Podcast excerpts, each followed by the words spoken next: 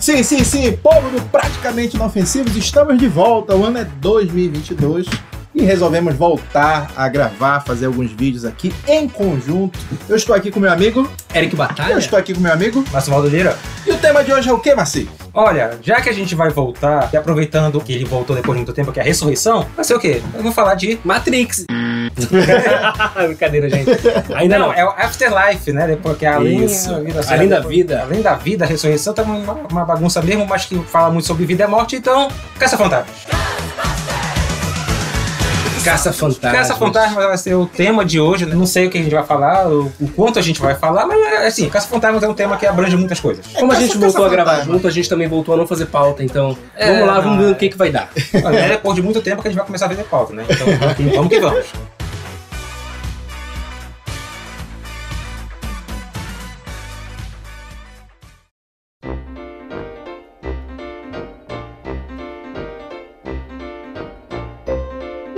Caça Fantasma começou em 1975 com uma série. Epa, brincadeira. Opa, não.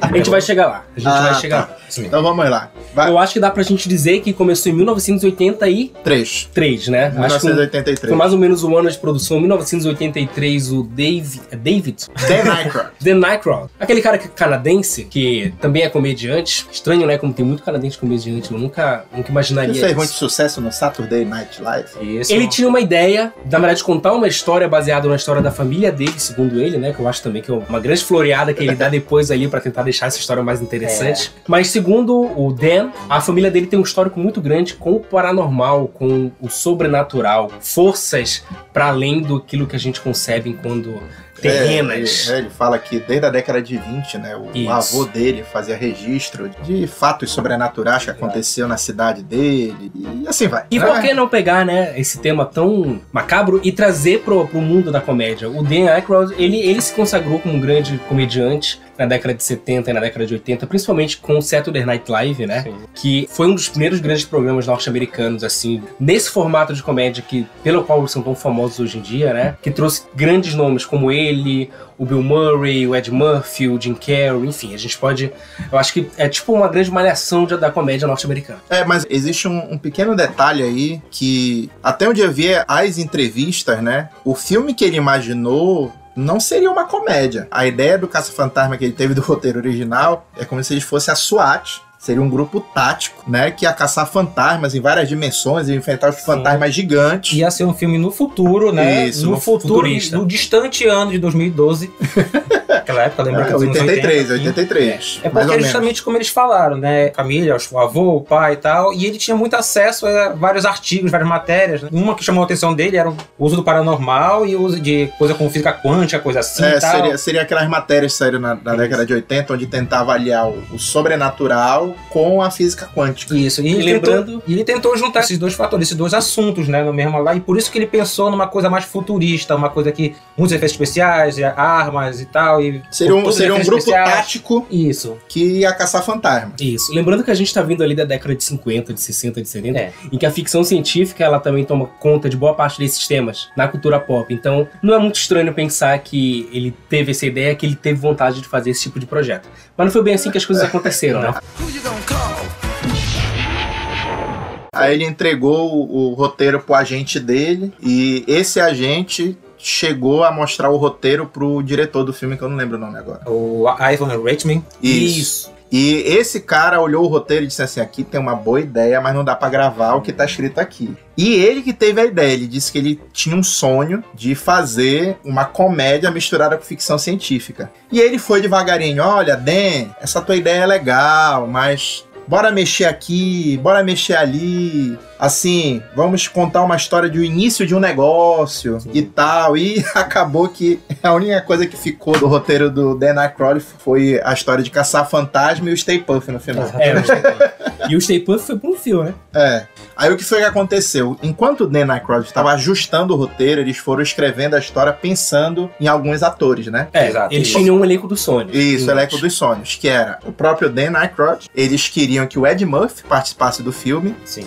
E que o John Belushi a participasse do filme. Seriam eles três, né? Até porque eh, o Dan Aykroyd e o John Belushi já tinham feito o filme juntos, né? Sim, Inclusive, os irmãos cara de pau. exatamente, o mais famoso deles. Clássico. Clássico, clássico. Eles estavam assim, surfando na crista da onda. E também o John Candy, John Candy, o sim. John Candy, Depois, né? né? Depois chama, é, chegaram a fazer o convite pra ele, só que aí o que foi que aconteceu? Em 82 o John Belushi faleceu e eles fizeram uma homenagem, pra quem não sabe, o Geleia é uma grande homenagem a ele, Sim. né? né? Então, espiritualmente, de verdade, né?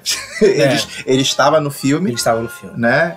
E pra substituir o John Belushi, eles, eles fizeram o convite para o famoso. Pra substituir o John Belushi? É, quem foi que entrou? Bom, aí eles viram outra pessoa que era o Bill Murray. Pois Que é. era um nome muito bom, o cara era Muito ótimo forte na disso. época também. Só que ele tinha um problema. Ninguém sabia se ele ia aparecer. Exatamente. Eles não tinham certeza se o cara ia entregar ou não. Olha, até tal data. Vai participar? Não, tá beleza, bora. E ele não aparecia. Ele tinha Pois esse é. pequeno É problema. interessante porque vocês citaram aí. O Ed Murphy declinou, o John Candy também não, não curtiu o personagem, então decidiu não fazer. É, o, O Bill Murray não falou nem que não, nem que sim.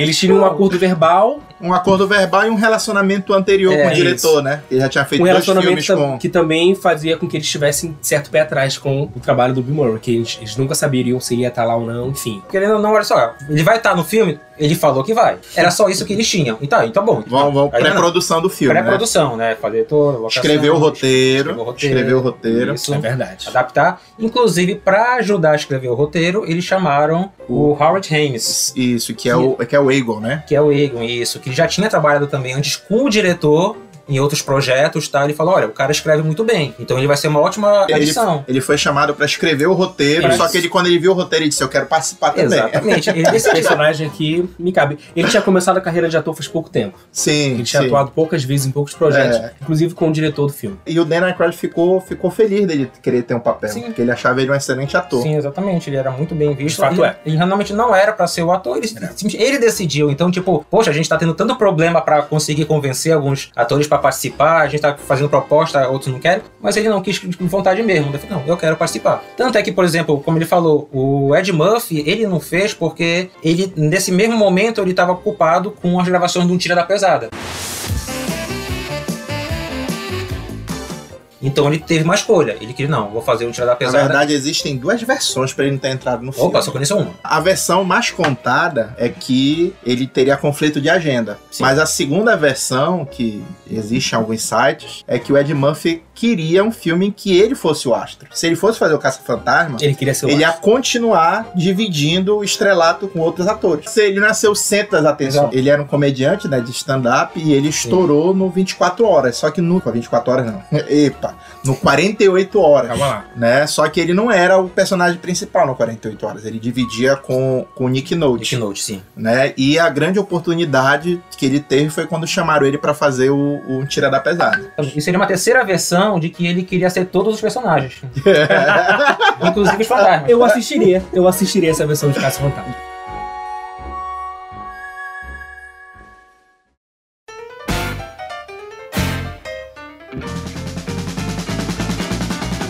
Aí o Ed Murphy não participou devido o, o Tira da Pesada. Tem até uma curiosidade, né? Desse ano de 84, a maior bilheteria foi o Tira da Pesada e a segunda maior bilheteria foi do Caça Fantasma. Bom, o Ed Murphy, então, acho que ele tomou uma decisão acertada. Com certeza absoluta. Aí o que foi acontecer? O John Candy chegou a participar da pré-produção, só que ele teve diver- divergências criativas. Hum, tá. Né? Deram autonomia pra ele criar o personagem dele. No storyboard Uhum. é desenhado John Candy na, no É, storyboard. Só que ele queria fazer o personagem de um jeito que o diretor não aceitou. Aí, por divergências criativas, ele saiu do projeto Uhum. e entrou o Rick Moranis, o famoso querido encolher as crianças Exatamente, né? que teve liberdade pra montar o, o- o personagem dele, que seria o famoso nerd, né? Sim, o sim. nerdão e tal. É, ele, ele, ele. Em vários personagens dele, ele demonstra essa, essa vontade de imprimir esse personagem. Eu acho que tem alguma coisa ali dentro dele que se identificava desse Uhum. nerdão. Ou ele só achava muito engraçado mesmo ter o nerdão fazendo E- e- papel e- nos filmes dele. E a grande surpresa desse elenco é que a, a caçadora de Aliens, a Sigourney Weaver, queria fazer o filme. Eles, se, eles ficaram lisonjeados, né? A tipo Sigourney assim, Weaver era- uma, uma atriz que fez o Alien, um filme respeitadíssimo da ficção científica. Uma atriz super séria, né? É, Isso. e quer fazer o Caça-Fantasma eles ficaram assim. E interessante que, pra, pra te ver como é o talento da pessoa, né? Ela foi fazer o teste com o diretor. E quando ele falou qual seria o personagem dela, dela ser possuída, foi ideia dela, Sim, sim. né? Ela ganhou o papel quando falou que ela que ia ter o negócio dos cachorros. Ela imitou um cachorro lá em cima Sim. da mesa dele. E ela contribuiu pra ele ter as ideias da- das cenas finais. E, e a produção começou a rolar. Só teve um problema, né? Eles tinham pouco tempo pra fazer tudo, né? É. Liberaram a grana pra eles fazerem, Uhum. só Ah. que eles tinham Tipo assim, a produção começou em 83 e tinha que estrear no verão de Oito, 84. no- nove meses pra produzir o filme Sendo inteiro. que o, o roteiro ainda não tava pronto, É. né? Tinha a questão dos efeitos especiais. Tinha a questão do nome. Existia. Existe, né, na- nas nossas mentes, nos nossos corações, o nome Caça Fantasma, já vinculado, né? Ah, a essa maravilhosa ah. história. Mas... Ao filme de 84. Ao filme de 1984. No entanto, em 1984 já existia Uhum. outros caça-fantasmas que estavam muito mais tempo na televisão. Sim, A gente tá falando de uma série de TV que é da, Da Filmation. Da, da Filmation. Pra quem não sabe o que é a Filmation, é a produtora que fez o He-Man. É, a série é basicamente sobre uma agência, né? Sim. Que também trabalha com casos paranormais e que tinha um, um velho cowboy, um outro cara que eu nunca lembro o que, que ele é, e um gorila. gorila. O gorila. De gorila era o gor- o gorila. O gorila. Pois é, E- esses eram os caça-fantasmas da época e a, a Filmation não queria liberar. Na verdade, ela tava pedindo uma grana que a- o estúdio não tava querendo dar pra poder chamar É, o filme é, de é, caça-fantasmas. Tem, um- tem uma reviravolta interessante pra liberar o, o nome Ghostbuster, né? O, Ah. o chefão da, da Columbia diz assim: olha, tem um problema com o nome, mas vão gravando. E chegou um, um período que o produtor falou assim: olha, vocês vão gravar duas cenas, né? Caça fantasma e pega fantasma. Ghostbusters, Ah, é, Ghost, toda- E Ghostbreakers. Ghostbreakers. né? isso. E acabou que boa parte do filme foi gravada assim. Até que Sim. tem a cena que tá. Tem mais de 400 figurantes na frente lá do, do QG deles, né? Uhum. Quando eles gritaram Ghostbuster, parecia que tinha uma, uma sintonia. Sim. E os Pega Fantasma não tinha sintonia nenhuma. Aí o, o diretor ligou pro estúdio e falou: escuta isso aqui. A partir de agora vai ser Ghostbuster, ferrou-se. Então, não tem nada de duas- jeito. Aí, aí, aí que é interessante, né? A Coca-Cola comprou a Columbia, não queria mais fazer o Caça-Fantasma, e por essa divergência criativa, o manda-chuva da Columbia foi para Uni, pra Universal, que é a, a, Detentora, a, a né? detentora da- do direito da Filmation, Uhum. né? E quando ele chegou lá, disse assim. Bora fazer esse acordo, deixa rolar. Ou seja, o cara, o cara que apostou nos caça-fantasmas, saiu do estúdio, foi pro outro estúdio concorrente e ajudou o caça-fantasma. É cara. quase sobrenatural como as coisas deram certo. É um negócio assim que tinha que acontecer, né? É, e então, aconteceu. E é, é assim, exatamente. As, as coisas são tão, no final das contas, deram tudo certo sem eles perceberem, uma coisa até sobrenatural. Que voltando àquele caso lá do Bill Murray, que era ficaram uma incógnita, ele vai aparecer ou não? Tanto é que na véspera do começo da gravação, eles tiveram uma notícia de que ele tava na França. E tipo, poxa, mas a gravação é amanhã, 10 e meia, e agora o cara não vai, o cara não vem. E aí quando foi no dia seguinte, 8 da manhã, ele tava lá. tá lá o Bill Murray, bora gravar. O cara é um, é um compreendido. Ele É. Ah, ele é, um, ele é um pé no saco, mas É ele é um pé, ele é um, não, é um pé no, é lá, ele é um lá, pé no saco talentoso. Good. Ele é um pé no saco talentoso. Aí o pessoal tem que engolir, parece o Zagalo. É verdade. né? Tanto, né, que ele e o, o ator que faz o Eagle, o Howard Ramis, né, eles fizeram um filme juntos, que é o, é o Feitiço do Tempo, eu É, acho. o feitiço do Isso. tempo. E depois desse filme eles praticamente pararam de se falar É, e eles só voltaram a se coisa, falar né? Próximo morte. da, da morte, né? Que foi em 2014, né? Mas a gente vai chegar lá. Então, o filme aconteceu, foi um sucesso. As bilheterias, uma das melhores bilheterias, como tu falaste, daquele ano. A segunda maior bilheteria. Segunda maior bilheteria, Durante, durante muito tempo foi a maior bilheteria de comédia, só quem bateu foi Esqueceram de Mim. E garantiu a sequência, né? Claro. Não só a sequência, né? Porque entre o primeiro filme e o segundo filme teve a animação. Hum, é verdade. E, e essa animação vai influenciar em algumas coisas que acontecem no filme. Teve animação e teve vários jogos do Nintendinho também, né? É, Nintendinho, Master System, Mega Drive. E em, em 80 e, 9. e 89, tu fica pensando, né? Pô, já fez tanto sucesso, a continuação foi confirmada e tal. Por que eles demoraram tanto tempo pra fazer o segundo filme? Bom, primeiro tem a- de novo o mesmo problema. O Bill Murray vai participar ou não. Nesse um raio cai duas vezes no? Nesse período, ele tinha decidido parar um pouco de atuar. né? E pra piorar, ele começou a ter umas tretas com simplesmente com o dono da Columbia. e aí, porque o dono da Columbia era um cara que prezava muito pelo que ele considerava cinema, cinema arte, aqueles filmes mais, mais adultos, mais sérios tal, e chegou publicamente a criticar o Bill Murray. Bill Murray. E aí, por causa disso, ele falou: tá bom, então eu não vou participar também mais nada. Então eu não quero mais também, então, meu irmão. Enfiando. Opa. Não, inclusive o nome do cara é David Putman. É, enfim. Tá, ela pronta, tá. Sim.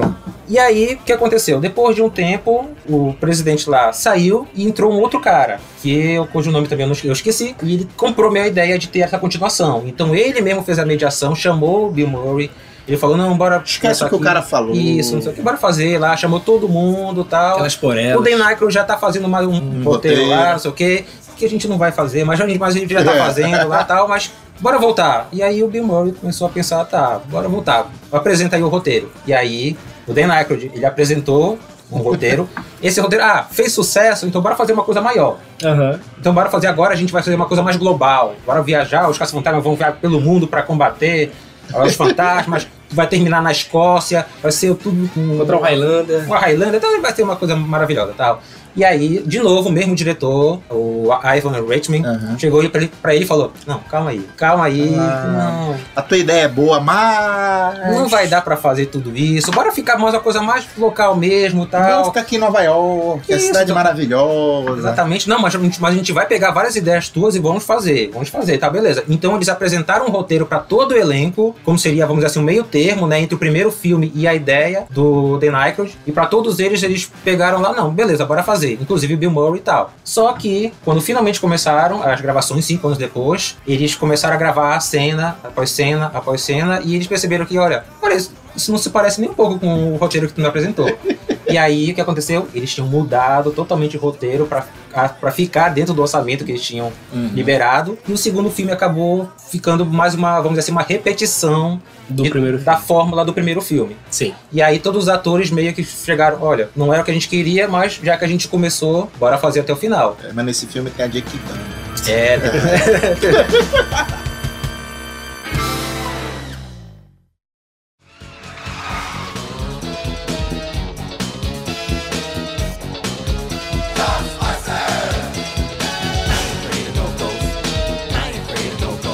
a sinopse do filme?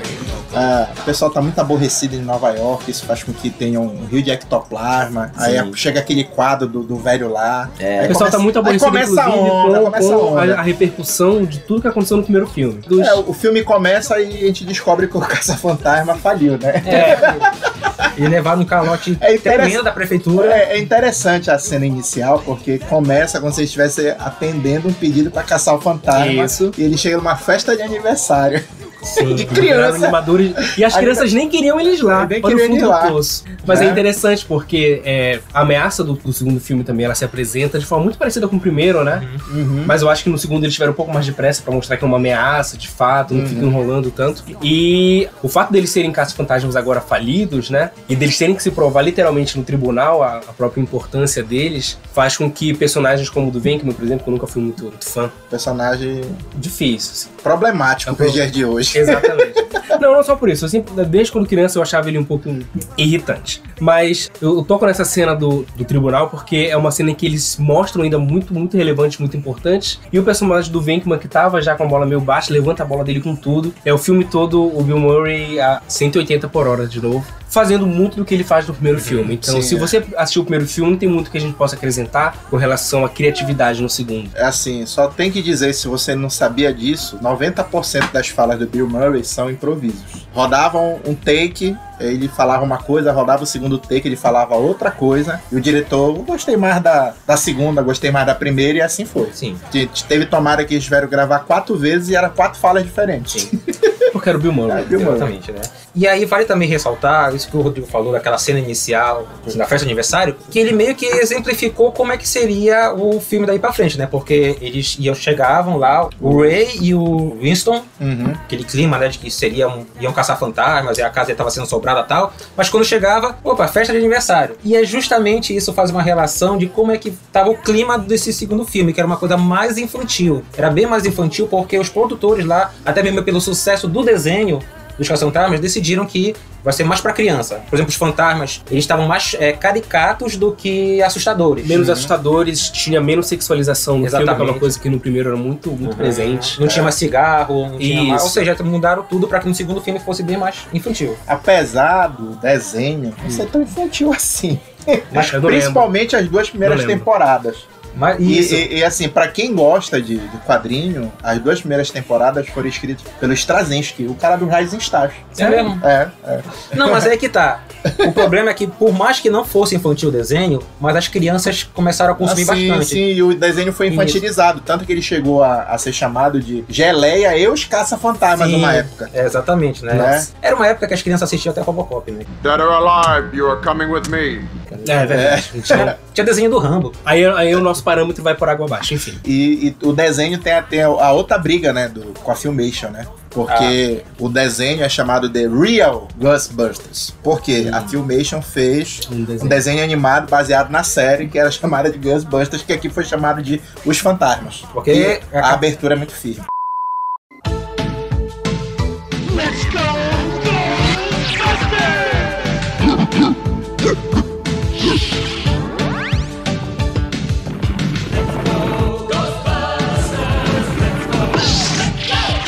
A abertura. Não, eu, eu gostava muito disso. Eu gostar também do desenho. Eu não vi, nunca, nunca, nunca assisti. Não, bota aí, bota, Pequeno Padawan, pequeno. pega a abertura lá e tu vai ver que a música é contagiante. Eu, eu tava reassistindo o segundo filme, né? Ah. E é interessante que uma das primeiras cenas do, do filme tem o programa de TV do Venkman, né? Ah, sim, Porque o velho. Venkman é assim, ele, ele tá sempre procurando uma oportunidade pra deixar de fazer isso, né? pra fazer É, é, é qualquer outra coisa. É, ele é o que menos apostava na, nos caça-fantasmas, né? Tipo Nunca assim, apostou, nunca apostará. então, é, tem uma cena que ele tá entrevistando algumas pessoas e tem uma mulher lá que tá fazendo umas previsões de futuro. E ela fala que o mundo vai acabar dia, dia 12 de junho de 2016. Ufa, Seria o dia dos passou, namorados. Passou. E o filme, o, o reboot, né? Remake, reboot do, do Chaves Fantasmas saiu no dia 12 de julho de 2016. Então, por um mês, a gente não tem um ótimo easter egg aí.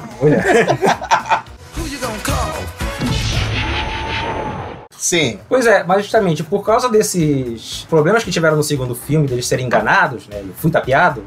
Aí dessa vez o Bill Murray mesmo falou: não, eu não volto pro terceiro.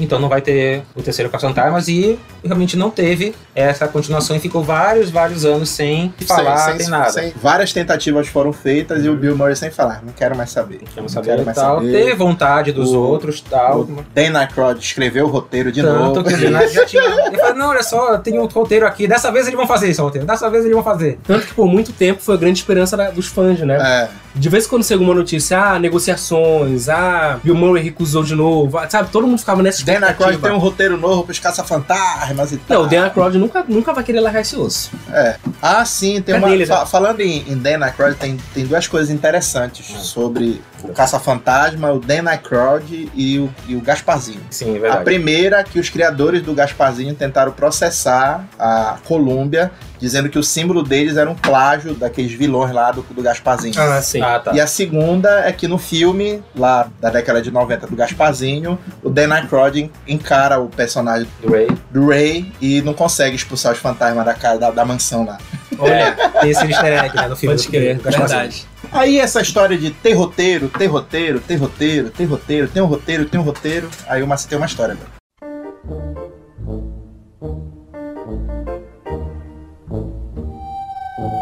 Pois é, o fato é que, como eu falei, o Dan Aykroyd sempre tá criando, tá escrevendo o roteiro pro o que, pode- o que pode ser. O Caça-Fantasma 3. É, pois é. E aí o que acontece? Em 2005, ter- ele supostamente teria apresentado um roteiro lá do que poderia ser o terceiro filme deles. E dessa vez fizeram até de uma forma de que tá bom, bora fazer um roteiro mesmo que não tenha o personagem do Venkman, né? Que esse que é o grande problema de se ter uma continuação ou não. É. Tá, só que dá bom, beleza, deixa aí, deixa Não vamos tá. ser dependentes do Bill Murray. Ótima ideia. Tá, e- mas ficou na gaveta. Daí o que aconteceu? Em 2006, uma desenvolvedora de game chamado de Zootfly decide fazer um jogo baseado no primeiro filme do, dos Caça-Fantasma. Tipo, não, bora fazer. Até porque naquele período já tava vários filmes fazendo bons jogos para aquelas plataformas, né? Tanto que, por exemplo, o Enter the Matrix, que não é muito bom, mas fez sucesso, The Warriors, o próprio The Godfather. Uhum. Então eles estavam vendo que isso aí São jogos que, assim, Adaptar filmes pra games estava rendendo. não só adaptar, mas expandir o universo do É cinema, verdade, é verdade, é Exatamente, então, tipo, tava uma coisa dele interessou. Olha, o Caça-Fantasma seria uma boa, bora fazer, bora. Só que, assim, antes mesmo deles fazerem, deles conseguirem a licença, né, a, a autorização, já estavam fazendo. Não, a gente vai conseguir, cara, eles não estão mais fazendo nada, então tal. E eles desenvolveram, tanto que eles lançaram um vídeo lá, uma demonstração na internet, que fez o maior sucesso. né? O pessoal gostou muito e queria mais. E eles foram lá com a Sony continuar as negociações, tal, tal. Só que simplesmente a Sony, que é a dona da, da Columbia, né? Uhum. tem os, os direitos, joguei e falou: olha, tá é bacana e tal, mas a gente não tá interessado. E não fez nada. Então, Engavetaram. engavetado. Tanto que a Zootfly, ela então pegou o arquivo, veio uma outra produtora, que é a Brash Entertainment, sei lá, e pegou o o- os, tudo lá, O projeto, o projeto e fez um outro jogo. Tá, beleza, fez outro jogo, tá, encerrou o caso. Mas, no ano seguinte, 2007, a Sony aparece e diz, pessoal, nós estamos desenvolvendo um jogo do Caça-Fantasma. Pegadinha do malandro! que na verdade, ah, ah, vai ser aquele jogo, reportagem, não sei o que, diário de não sei o que, vai ser aquele jogo lá das últimas. Não, não, não, isso não tem nada a ver, foi só uma coincidência, nós já tínhamos pensado anteriormente, Que nem o Kiko, né? Saindo da casa dele com o brinquedo novo dele. exatamente, né? Tanto que eles usaram o argumento de que o Dan Aykroyd já tinha criado um roteiro, né? Eles acharam, "Ih, cadê aquela gaveta lá? Ó, tá aqui, tá aqui o roteiro, tá aqui o roteiro. Tá aqui o roteiro, nós estamos seguindo ele, aqui, só que a aranha é só mesmo para dar um clima e tal. E aí é isso que a gente vai fazer. Por algum motivo, a Zootfly não processou. Não sei porquê, não sei o que aconteceu. A pessoa olha assim, eu, não sabe as processar- maletas. eu vou a gente processar não sabe as maletas que rolaram por, É. bastidor. Aham. né? Porque teve muita, muita situação do próprio Caça-Fantasma. A própria, a própria situação do- da liberação do nome foi feito um acordo, mas ninguém sabe quanto, quanto foi o acordo. Exatamente, né? Parece que o Caça- Né? Se for parar pra ver, o Caça-Fantasma mesmo, ele, ele sempre tem essa, esse problema dos direitos ver? autorais, né? Quer, ver, quer ver outro problema que teve? Vocês sabem que a trilha sonora que Exatamente. todo mundo adora sofreu um processo de plágio. Uhum. Sabia dessa? Ed? Claro que eu sabia, mas fala pra quem não sabe. né? O Ray Parker Jr., né? Que teve até um certo, certo problema de fazer a trilha sonora, né? Ele fala, né? Que ele tava com dificuldade, que Ghostbusters não rimava com nada. Reza a lenda, né? Que ele viu o comercial daquela chamada, né? Se você tem problema com fantasmas, quem você vai chamar? Aí ele teve o estalo e fez a letra da música e tal, mandou pro diretor, o diretor gostou, não sei o que, só que a melodia é o plágio de um outro cara que eu não lembro o nome. Não, era aquele cara lá que fez a, a trilha sonora do... um ano depois fez a do- trilha sonora do, do, do Volta De Volta para para o o Futuro.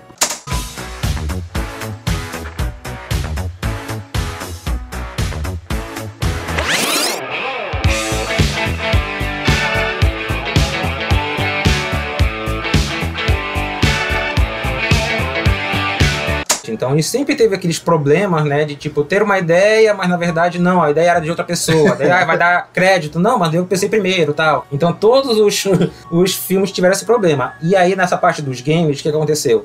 Eles chamaram, então a Sony pegou, chamou duas desenvolvedoras, né? Vivente Games e ia terminar o Reality que ia desenvolver o jogo. Hum. E aí tá, e aí tá funcionando, tá, tudo tá ok, até que a Vivente Games simplesmente é, foi se fundir com a Activision, formando a Activision Blizzard. Hum. E aí eles anunciaram o seguinte, olha, nós estamos com vários projetos, mas só cinco nós vamos prosseguir. E Caça Fantasma não estava no meio. Então nesse momento o jogo ia ser totalmente encerrado, até que a Atari aparece Ah, lá é, te né? dizendo, não, não, não se preocupa que nós vamos agora assumir para ir. Joga no peito.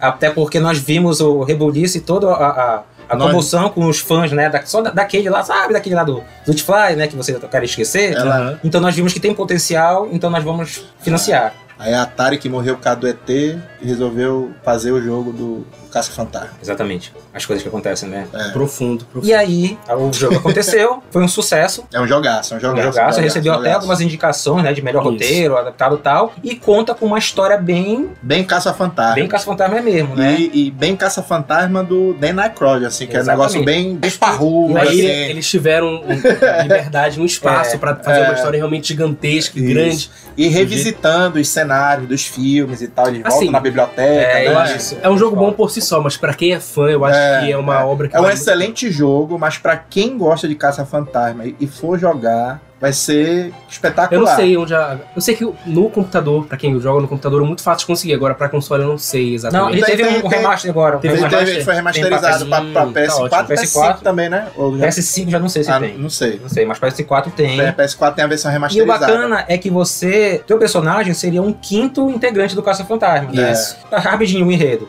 Dois anos após o, o acontecimento do, do segundo filme, finalmente eles tiveram lá o reconhecimento. A prefeitura pegou, contrataram eles e agora estavam trabalhando para, nesse caso, para conseguir é, livrar dos fantasmas e tal, para conseguir combater. E por causa disso, eles precisavam de mais pessoas, né? E aí contrata a pessoa, o player, que é chamado simplesmente de The New Guy. Não deram nome e tal. Tanto é que tem uma hora que o The Nike pergunta: qual é o teu nome mesmo? Aí o Peter fala: não. Sem nomes. Não quero me afeiçoar muito, porque lembra o que aconteceu com o último cara. Né?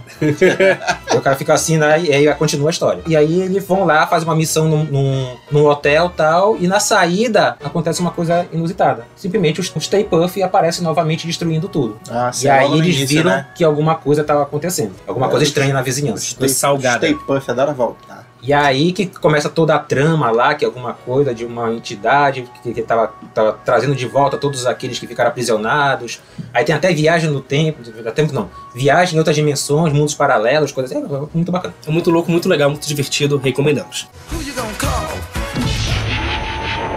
Agora, já que tu falastes aí do New Guy, tem uma curiosidade sobre o primeiro filme, né? O quarto com a Caça-Fantasma, o Winston, né? Ele seria o, o cara que iria introduzir as pessoas normais no universo dos Caça-Fantasmas, né? Isso. Uhum. Porque os, os três São cientistas. são cientistas, né? E ele seria a pessoa normal, É.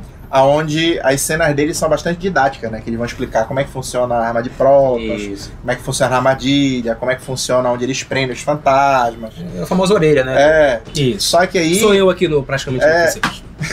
Só que o que é que acontece? O ator que faz o Winston, ele ficou muito, assim, Ele ficou meio aborrecido. ficou meio aborrecido porque o roteiro que ele, que ele estudou, ele aparecia na página 28. Uhum. Só que o, o Bill Murray, Sempre né, Bill Murray. roubando a cena, né, e eles gostando do que ele tá fazendo roubando a cena, ele só vai aparecer lá depois da metade do filme, né?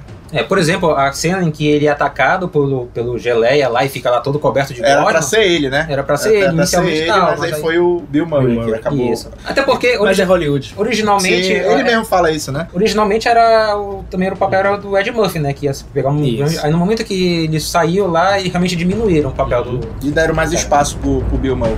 É, bora aproveitar que ele veio, então bora fazer com que ele grave logo. É.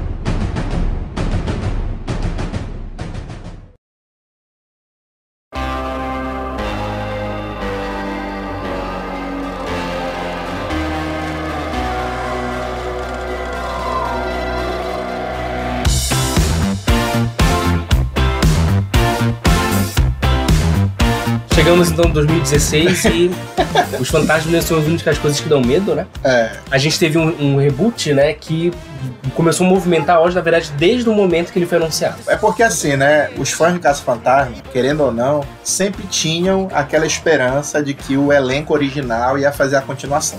Eu acho que no íntimo É. de cada um, né? O, o- Porque essa os, ideia do- os do- real fãs, né? É, né, Os real fãs de Porque- Caça Fantasma alimentavam essa, essa, essa esperança de que um dia os quatro, Sim, sim. né? Aí com a morte do, do, do Do Harold Ramis. do Harold Ramis, isso daí, né, em 2014, foi um baque muito grande para Uhum. todos, né, porque a esperança dos quatro se reunir de novo acabou. E dois anos depois, estreou um filme sobre os caça-fantasma, aonde você não tem os caças fantasmas, tem as Caça Fantasma. caças fantasmas. E a gente conhece o mundo nerdola, né? Pois é, assim, a galera que acompanha a gente acho que sabe como, como funciona esse mundo, sabe? Deve ter, deve ter muita gente que realmente não gostou do filme por não gostar do filme.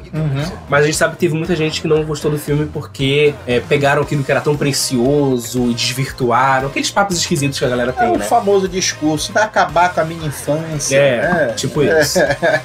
É, com relação ao enredo, eu acho que não tem tanto o que falar. É muito parecido com o primeiro Sim, enredo, né? São três cientistas que se encontram. De novo, É, três, é- é três uma- eu comediantes acho é uma- muito... Elas são do Saturday Night São, Live, as né, três também. são do Sat- do Saturday Né? Night Live, as Eu, quatro. eu, né? eu assisti recentemente o filme, eu não tinha assistido antes, assisti pra gravar o, Aham. o- gravar esse programa. Eu vou dizer que é um filme muito bom, cara. Cara, eu, eu gosto muito do Né? Eu também gosto muito, bom. né? Inclusive, pra mim, o melhor do, do, do filme são as atrizes. Elas são muito boas. Elas cara. sustentam o filme todo. sustentam muito o filme. O, o roteiro, tu pode até mesmo dizer que é meio estranho e tal, mas, cara, é, é, um- é um filme divertido. Antes de qualquer coisa de, ah, não é parecido com isso, não são meus personagens, isso aqui, mas antes de qualquer coisa, é um filme divertido. E- Existem as transposições pra época, né? Existem algumas atualizações que eu acho interessantes. Por exemplo, o, o Eagle do, de 84, ele é o nerdola daquela época, o cara, o cara retraído. E a, a menina que faz o, Os equipamentos, né? os equipamentos, ela é a nerdola de hoje. Apesar dela ser nerdola, ela é descolada, ela é meio doida e tal. Isso. Assim, parece o pessoal que se veste de cosplay, assim. É, é, É, tipo né? isso, na verdade, tipo isso. Entendeu? Então existe a- a- algumas atualizações que eu achei bastante interessante. E outra coisa que eu achei bastante interessante é assim, no Caça-Fantasma original existe uma convergência de coincidências que geram o aparecimento dos fantasmas. Uhum. No filme delas, eu acho que é muito mais amarradinho. Tipo assim, o cara lê o livro que foi publicado e ele faz a tecnologia baseada naquele livro que vai trazer os fantasmas. Não é ao acaso que os fantasmas começam a aparecer, aí os caça-fantasmas aparecem e a onda toda acontece. Com relação a isso, eu achei bastante interessante Não, a- isso daí. a- o próprio background das personagens vai ser mais interessante, o fato da, dela estar pleiteando uma, uma carreira diferente. Acadêmica, né? Isso. Uma universidade respeitada. ter vergonha da, daquelas. É, Enfim, vergonha do passado com dela, relação dela, dela, dos dela deixar de acreditar Isso. naquilo que. dela deixar de lado o que ela acredita por causa da carreira dela. Com relação à construção dos personagens, inclusive, eu diria que tem muito mais méritos aqui do que, do que tinha no Caso Fantasmas original. Prepare-se que a gente vai se acompanhar. Não, pois é. Eu gosto muito do filme. Eu gosto, Mas, eu enfim. gostei, eu gostei. Eu acho que é uma experiência interessante se você não viu por algum motivo de, de medo, então de preconceito mesmo, acho que Assista, vale a pena assista, assistir. assista, assista. É muito divertido. Eu acho que você vai se divertir. Não agora agora vida. assista desprendido de, de preconceito. Você vai assistir um filme onde pessoas construíam armas pra caçar fantasma. E tá. Mas eu adoro o original. Assiste, né? E tire suas próprias conclusões. É verdade. Existem alguns detalhes que eu achei muito interessantes nesse filme, né? Por exemplo, o, o personagem do, do Thor lá, eu não sei falar o nome do Chris. Ham- Hemsworth. é isso que ele falou aí.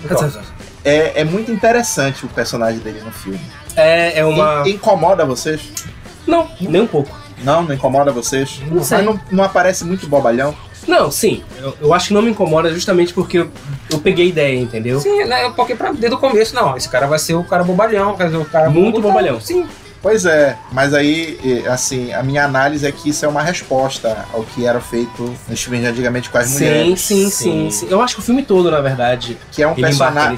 Que é, um, que, é um, que é um personagem que incomoda os nerdolas. É, ele, ele incomoda. Né? Incomoda os nerdolas. Né? Tipo assim, pô, o cara tá aí, pô, ele é, ele é bobo demais, é deslocado, não, não, É o Thor. não é verossímil. Não, eu tô falando assim. do- Ah, Entendeu? ponto. Entendeu? Entendeu? Sim, sim, entendi. Quando, quando isso é feito com uma mulher, ninguém se incomoda. Mas como ele é o homem, Aham. ah, não, mas não existe pessoas assim, entendeu? É. Né? É a Mulher Maravilha fazendo a ata da Sociedade da Justiça. Outro mérito do filme. né? né? Outro mérito do filme, né? Mas o bacana é que ele evolui. É. E depois desse filme, né? Não tivemos continuação dessa série, né? É, até porque eu não, eu não lembro como é que foi de bilheteria. Não chegou a alcançar o dobro do orçamento. Tipo assim, o orçamento foi, tipo assim, 114 milhões. Não deu prejuízo, mas e, também não deu. É, e o retorno foi de 200 e alguma coisa melhor, mas não chegou a dobrar. Sim, sim. E deve ter sido É. muito cansativo pra produção também. Sim, porque- sim. Quando foi liberado, né? Os teasers. a- ele foi, ele foi o, o teaser com o maior dislike da história do YouTube. Pois é. Vocês são péssimos.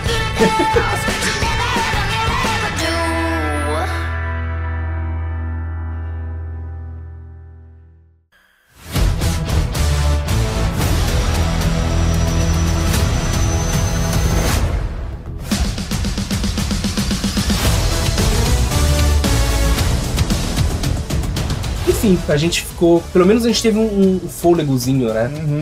E eu acho que a gente chega hoje, a gente pode chegar aqui em 2021. Eu vou falar por mim. Eu, pelo menos, eu fui pego meio que. Eu fui pego de surpresa, porque eu não tava Calça na esperando. mão. Eu não tava esperando. O anúncio, é, eu, eu vi um anúncio em 2021 já. Não, não sei se é alguma coisa antes, mas eu vi a, a- o primeiro teaser em 2021. E assim, tipo, eu não tava esperando, então eu não criei tanta expectativa em cima. E nossa, que surpresa boa. Pois é, uma. É, é, vou até engasgar aqui. Foi uma grata surpresa, assim. Emocionante. Foi. Acho que a, a palavra, pra mim, é, é isso. É um filme emocionante. É interessante porque. É, assim, assim, spoiler. né? assim, né? É, pessoal, se você ainda não assistiu Caça Fantasma. Caça Fantasma, como é o título que você Além da vida, né? É Afterlife. Afterlife. vida. Eu não sei qual. Afterlife, Acho que é Além da vida. É, pois é, se você Não, não foi. assistiu, a gente vai começar a falar dele agora e vai ter spoiler. O que já me, me pegou de cara, vou começar, já peguei aqui a, a dianteira. O filme ele começa pegando a gente pela mão e fazendo uma coisa que a gente acha muito corajosa, né? Que é mostrando um personagem que a gente não esperava ver. Não mostra claramente, mas a gente percebe que é por conta dos trejeitos, da, da aparência física, da mesmo penumbra, isso, mesmo no escuro. E logo depois ele tira ele da gente, sabe? Ele entrega e tira com uma velocidade que a gente fica já começa o filme meio desnorteado e preso. Ao, ele- ao mesmo tempo que ele. Égua! Aí ele pega o tapete e puxa. Tchá! Vai ser só o gostinho. Isso. então, ele entrega pra gente personagens que eles vão se apresentando de forma muito natural, né? A gente não percebe quando a gente se apega, mas a gente- quando a gente percebe, a gente já tá apegado a esses personagens. Eu não tô falando só dos principais, os personagens de apoio também Uhum. são assim. O podcast é, é muito legal. Oi? O personagem. Ah, o- o, o ah, O podcast. personagem, pois é. O personagem que ele aparece ali quando a gente percebe ele tá lá, a gente já tá cativado por Sim, ele, enfim. E a trama do filme, ela vai escalando também. Por isso que eu falo que esse foi um roteiro muito bem escrito, muito, muito cuidadoso pra quem não conhece, de repente, e pra quem é muito o- fã. Assim, né? O, o diretor, ele é filho do diretor original. Isso. Sim. E o diretor original, ele é produtor. Pelo menos no documentário do Netflix, né? A filha do, do, do Howard, ela viveu muito do, do que foi o Caça-Fantasma. Sim, Sim. sim. E, pro- e- e o filho do, do diretor também viveu. Tanto que a festa de aniversário do segundo filme é dele. É, é, é o menino É, lá. o menino lá Olha. que diz que eu não queria que você estivesse aqui. É o, Eles É o filho- bem. é o filho do diretor, É. Então, acho assim que eles cresceram dentro de- desse universo do Caça-Fantasma e o, o pai sendo produtor e o filho dele foram muito respeitosos, Foram né? muito respeitotosos. E, e- Sem medo e- de ousar. Isso. E, e eles optaram, né, por fazer um filme de Caça-Fantasma dessa vez que de verdade era para assim, pro público infanto-juvenil, Sim. né? Porque É. o, o anterior, ele acabou sendo adotado pelo público infanto-juvenil. Só que ele não é um filme infanto-juvenil. Não, Não é, não sim. é. Não, o primeiro não é. O segundo tenta, mas não é lá essas Coca-Colas, assim. E esse filme, ele consegue fazer isso, né? A trama vai em função da família do Egon, que se muda pra casa dele, e eles vão descobrir que ele, os netos dele, né, vão descobrir que ele era um caça-fantasma. E vão descobrindo que ele tava trabalhando. Sim, né? E a, a menina que faz a neta dele, Ela é- igual ela leva o filme na costa, Sim. assim. Ela Eu lembro dela, eu acho que da Maldição da Residência Rio. E de um dos Invocações do Mal também. Ela, E- ela geralmente era a versão infantil de outras a- atrizes, né? É, Tipo, é filme, verdade. ah, o filme da Margot E. Robbie, ela era lá criança, outro filme e tal, a Nicole ela fez ela a- era criança e tal. E eu vi umas entrevistas, cara, ela tava muito animada pra fazer esse filme, cara. Imagina. também estaria me chamando pra fazer um filme. É, é interessante porque esse filme, na minha visão, né? Ele é um, é um filme sobre o, o, o Egon. É um, É. Filme, é um filme sobre aquele personagem, sabe? Desde a, da, do, de repente no final do segundo filme, né? Das coisas que ele passaram ali, até a, a, a- a questão do, do reflexo disso na família dele, do trabalho dele, de como o trabalho dele E aquilo que o Den sempre teve vontade de fazer, né? Que é escalar a história dos caça-fantasmas, que é aqueles conseguiram escalar, mas sem de fato É. levar para um, pra um ponto de vista global, mas sem É, sair de uma Eu cidade. já, ia sem... tocar, é, eu já, já ia tocar nesse ponto, né? Porque, tipo assim, os dois filmes do Caça-Fantasma se passam em Nova York, né? É. Glamour, cidade grande. E nesse filme, ela se concentra numa cidadezinha. Sim. Numa cidadezinha tão pequena que ninguém sabe quem foram os caça-fantasmas, né? Isso. A, a neta vai ver os vídeos no YouTube, né? Isso. tá ali, informação pública, né? Sim, né? Então, Só quem sabe é o, o professor é lá. claro, né? Passou muito tempo. É a sensação que da gente que é velho vai comentar. Ela comenta assim: ah, isso aconteceu 20 anos, 20 anos antes de eu nascer. Pois é. E o Paul Rudd é, é muito bacana Pô. no filme. Não, o, o elenco ele é muito compacto, não tem tanta, tantos nomes grandes como teve no, no- original, né? Mas aqueles, o- as poucas pessoas que eles trouxeram acho que foram muito interessantes.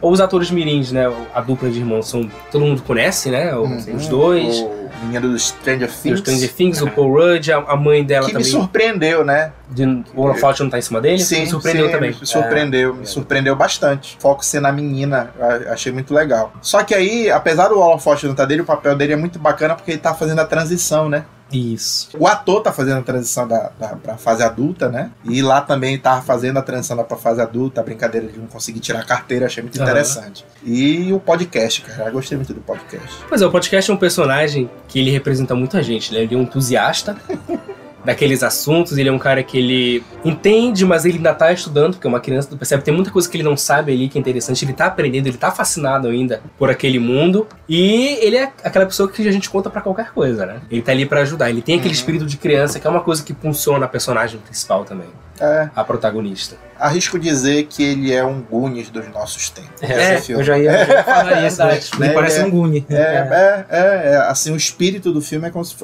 Pra quem for assistir, né? Muito parecido com os Goonies. Eles vão, vão descobrindo as peças do quebra-cabeça, a aventura vai acontecendo e o final é de tirar o chão. cara. Nossa, eu não tava esperando. Eu também não. Quando ela liga pro Ray, que ela conversa com ele. Aí, beleza, não aparece nada, de repente ele aparece lá no final. Nossa, mas a cena final com. Super spoiler, né? É, a Nath falou que vai ter spoiler. O final, quando eles estão ali é, fazendo com que o plano do, do, do Egon seja Funcione, né? levado, levado à frente, tentando conter aquela ameaça, que é uma ameaça que a gente já conhece. Então eles não Uhum. inventaram uma ameaça nova, Aham. entendeu? Eles trouxeram coisas que a gente já tá familiarizado, que a gente conhece.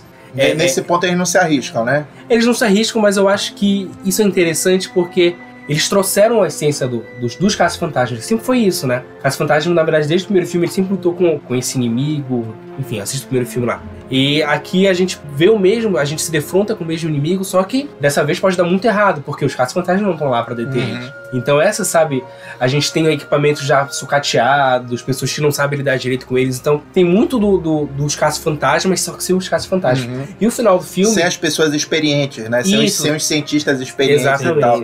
Sem os adultos, né? Sem os adultos, eu acho que é tipo isso. Sem os adultos. Então, quando chega o final, que a gente reúne os caça-fantasmas, inclusive o Egon, né? O fantasma do Egon, que eu acho que não foi de mau gosto refazer ele digitalmente, eu acho que ficou muito legal Sim. como fantasma, né? Na verdade, ele Nossa, tá no foi- filme todo, né? Ele tá no filme todo. É, às ele, vezes ele- é sutil, às vezes ele- não é. ele é o mestre Yoda da menina, né? Isso. Ele vira um fantasma que vai guiando a neta dele, que é, que é a cientista, a desenvolver, porque ele sabia que ela, alguém tinha que fazer esse trabalho. Isso. Né? Como, ele, como ele não tinha mais contato com os velhos amigos, quando a família dele se mudou pra lá, ele viu que era a família dele que ia ter que fazer aquele trabalho. Um parênteses só, é, que não sei nem se vai entrar no programa, mas eu achei muito interessante o fato de as pessoas para quem ele se manifesta, que é a família dele, os três, né? Até pro menino também, o Aham. momento do carro lá. Em nenhum momento se cria uma aura de medo, então Não, de não, desconforto. Nenhum deles sente medo. Eles, para eles é muito natural mexer a luz, Uhum. entendeu? Mover a peça de xadrez. Eu achei muito, de muito bom gosto no filme isso. Uhum. É, porque ele se apresentou sem ser uma ameaça, né? Uhum. Aí apareceu pra jogar xadrez com a menina. Pois é. E ela é de boa. Tá se movendo sozinho, beleza. Não, gente, mas olha, assistam um filme incrível. mas porque ela era cética, né? E também ela tinha um certo sentimento, né? Porque eles foram pra lá já com aquela, aquele sentimento de que, ah, vou na casa do meu pai que nos abandonou. Ah, o vovô não sabia nada do vovô, então Eles não foram porque não tinham pra onde ir mais. É. Exatamente, não tinha lá. Bora ver se, Descobriram lá, né? bora ver se eles Eles deixaram. passar um final de semana. É, bora ver se ele deixou alguma coisa pra gente, não sei o que, mas não, na verdade. não É, tinha sua lá, casa então- velha. É, exatamente. No final, reunir todos os quatro, né? Que é uma coisa que tá todo mundo esperando há muito tempo. Eu acho que foi na dose certa pra gente matar um pouquinho daquela vontade, mas sem estragar Hum. é, aquela nostalgia que a gente tem dos filmes da década de 80. Então, eu acho que esse último filme ele veio. Eu não sei se vão ter outros. Eu não, não sei. Eu não sei como tá aí na bilheteria, Pois né? Mas eles preparam o terreno para uma Isso. nova franquia, né? Uhum. Pra, pra, pra que tenha novos filmes a partir desse. Se vai dar certo ou não, Só o tempo Só dirá. o tempo dirá. Agora, assim, né? Como eu sou o cara que gosta de quadrinho, Hum, tá faltando. o Caça-Fantasma tem uma longeva linha de quadrinhos que hoje é da IDW, né? E é tão longe a linha de quadrinhos que existe o multiverso do- dos Caça-Fantasmas. Mentira. Sim, existe um multiverso de Caça-Fantasma. Cara, os Caça-Fantasmas originais vivem numa terra, da animação vive em outra, da, do filme de 2016 vive em outra terra, e existe crossover entre elas. Sério? É, tem umas HQs que tem o primeiro encontro da, dos Caça-Fantasmas da animação com o do filme, Nossa. né? E a interação entre os dois Peters é muito interessante, porque eles são personalidades completamente diferentes, Aham. né? Então os roteiros são bem interessantes. Quem quis se, se interessar, lê em inglês ou em um scan traduzido próximo de você. Existe a Terra que, que são as Caça-Fantasmas, já teve crossover Uhum. com os Sim, outros. sim. A outra animação, acho que é da década de 90, né? Que é Streaming Caça-Fantasmas. É, que são outros Que personagens. são outros né? personagens e tal. Tempo depois. Que tem crossover com a animação antiga. Ah, é? É, tem um episódio que tem um crossover entre a. Nossa, a- tá tudo bem ligado. Essa coisa de multiverso é muito Aprende, Homem-Aranha, aprende. E nas HQ já teve crossover entre. Que são a, a propriedade intelectual da, da IDW, já teve crossover entre Transformers, Caça-Fantasma, Joe. Joe e tem mais um, não lembro Esse é o agora. quarto eu não lembro, mas Também, só. pois é. Transforme Joe Caça Fantasma. Crossover. Crossover nas HQs. É uma invasão, né? Que tava sendo uma invasão. É. Cara, nas histórias em quadrinhos tudo fica mais fácil de fazer. É, Pois é. exatamente. Né? Bom, então, pra quem também quiser saber um pouquinho da produção do primeiro filme, a gente citou algumas vezes ah, um episódio daquele seriado da É, Netflix. filmes que marcaram época Sim. da primeira temporada, acho que é Isso. episódio 3 ou 4. É um mini documentário de 40, 50 minutos, É. é muito interessante. interessante, tem as entrevistas com eles, é, é muito legal. Assista lá, muito do que a gente falou lá, uma das referências foi esse, Com certeza. esse documentário. E assista os filmes, né? Depois, É, né? Assista os filmes, deixa aqui no comentário o que, que você acha do que a gente falou. É, indica qual é o seu preferido, né? Eu, por exemplo, gosto muito. Eu falo do segundo, mas eu gosto muito do segundo, né? Eu não sei se. Eu já não sei lá. Eu já gosto, claro, meu preferido é o primeiro, Uhum. mas eu gosto do segundo e tipo, porque assim, é, é, muita gente realmente não gosta mesmo do segundo filme, por, até mesmo por repetir a dose, e até mesmo porque a gente sabe agora que os atores também não estavam muito satisfeitos, Pois é. né, tá fazendo a mesma coisa e Vou tal. repensar meus Mas eu achei divertido. Eu achei divertido o segundo filme. Lógico, o primeiro bem melhor. Mas o segundo também teve seus, seus momentos, né? Até porque tem um personagem lá que eu acho muito engraçado, que é o, o cara lá da exposição, que eu não sei qual é o nome dele, Janus, que é o, é, é o cara que é o chefe da, da Sigourney Weaver lá na. Ah, lá, eu sei. Eu achei o cara tudo, tudo, tudo atrapalhado lá, Aham. bacana. Eu acho muito bacana. Ainda mais com o dublador. Isso, aquele dublador nosso. Ah, assista, o se se você for assistir o segundo filme, assista, assista dublado. É, a dublagem não, são- claro. Eu acho que assista. Os dois primeiros eu acho que você tem que ver dublado, porque A dublagem, a, a dublagem original é. parece que os é dubladores é estão fazendo, estão fazendo sim, repente na, na É, e, e- e nós brasileiros tivemos a honra dos dubladores do filme serem mesmo da animação. Isso. Né? Nos Estados Unidos não rolou. Já pensou o Bill Murray fazendo dublagem do Aham. desenho?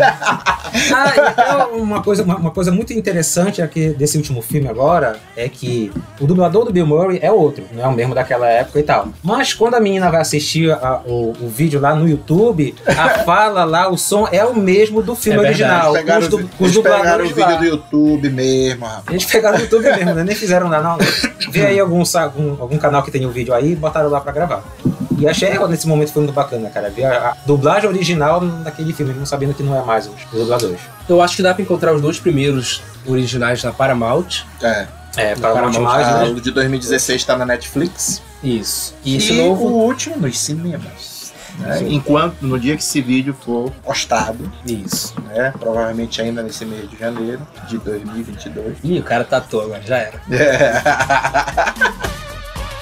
Então é isso, né? então é isso, né? Bom, pessoal, muito obrigado. E se você aguentou esse papo até aqui, quer dizer que você gosta desse nosso papo, Sim. então vou convidá-los a se inscrever no canal, distribuir a palavra, mande para os seus amigos se você gostou. Se você não gostou, mande para os seus inimigos. Mas compartilhe esse vídeo, né? Nós estamos com a proposta do Praticamente Inofensivos ter um projeto de expansão agora em 2022. Exato. A gente vai voltar a gravar vídeo, a gente vai voltar a gravar o nosso podcast, que é o Papo Inofensivo. Se você tem alguma pauta para que a gente faça vídeo, para que a gente faça podcast, deixe nos comentários. Nós juramos que esse ano nós vamos ler mais os comentários e atender os pedidos que vocês fazem. Tô prometendo. Inclusive desse programa, se tiver alguma coisa interessante pra falar sobre o que a gente conversou hoje, deixa aqui nos comentários É, que. sei. Quer que a gente fale de game, quer que a gente fale de filme, quer que a gente fale de HQ, e fale aí embaixo. Estamos aqui para ouvi-los. Qualquer coisa tem o nosso grupo no Facebook também. Exatamente. Sim, lá a gente posta muita notícia, rola um papo nos comentários se você quiser. E também na nossa página no Instagram. né, Isso, praticamente isso. inofensivo. Tudo praticamente inofensivo. Procura Só o podcast que é o Papo inofensivo. Inofensivo. Exatamente, que já é uma outra história. É mais um papo. E aqui no YouTube vai chegar como Cortes do Papo. Mas, gente, muito obrigado. Valeu, gente. Eu sou o Eric Batalha e até a próxima. Até a próxima, pessoal. Tchau, tchau. Falou!